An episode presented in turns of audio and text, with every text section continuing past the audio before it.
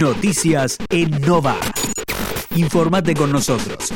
Nova Radio. Las 10 noticias más importantes a esta hora. La primera. Murieron 641 personas y 35.355 fueron reportadas con coronavirus en las últimas 24 horas.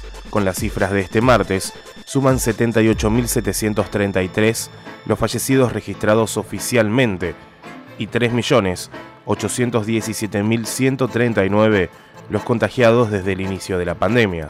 La segunda. El gobierno desmintió que haya rechazado el envío de vacunas Pfizer a través de COVAX. El Ministerio de Salud rechazó las declaraciones del responsable para América Latina del mecanismo. La Argentina siempre manifestó su interés por la compra de la vacuna, sostiene el texto difundido durante la madrugada. La tercera. Partió un nuevo vuelo de aerolíneas para traer más vacunas desde Moscú. Aerolíneas Argentinas lleva realizados 17 vuelos a la Federación Rusa en los cuales fueron trasladadas más de 8 millones de vacunas. Además, se realizaron 5 vuelos hacia China, de los que arribaron al país casi 4 millones de vacunas de Sinopharm. La cuarta. Brasil será el organizador de la Copa América, luego de que desistieran Colombia por la tensión política que atraviesa y Argentina por cuestiones sanitarias. Bolsonaro confirmó que Brasil será el nuevo organizador del torneo de fútbol sudamericano. La quinta. Argentina podría contar con una vacuna propia para año próximo. Estamos desarrollando nuestras propias vacunas candidatas con el CONICET y con investigadores de la UNSAM, dijo la asesora presidencial Cecilia Nicolini. La sexta. El presidente inaugura el tramo Chacabuco-Junín de la autopista de la Ruta Nacional 7. La séptima. Provincia convoca a personas de 18 a 59 años a inscribirse en el plan de vacunación.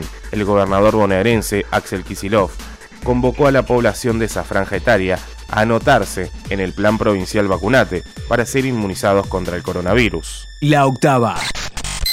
Multaron con más de 700 mil pesos a una mujer que organizó una fiesta clandestina. Así lo determinó el juzgado de faltas de La Plata, por incumplir las restricciones y exponer a situaciones de contagio a la población, agredir a los inspectores y ocasionar daños en los móviles comunales, informaron desde la municipalidad.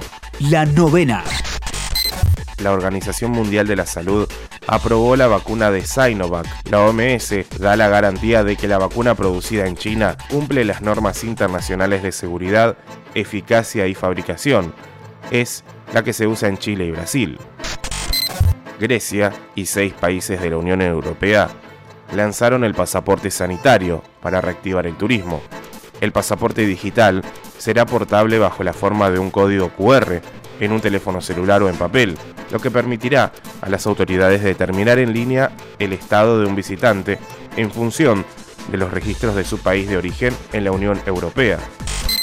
Prolongan por otros siete días el confinamiento en Melbourne, la segunda ciudad más grande de Australia anunció que prolongarán por otros siete días el confinamiento impuesto el pasado 27 de mayo y que vencía este miércoles, para frenar la reciente aparición de casos locales de coronavirus. La décima. Miércoles algo nublado y con una máxima de 16 grados.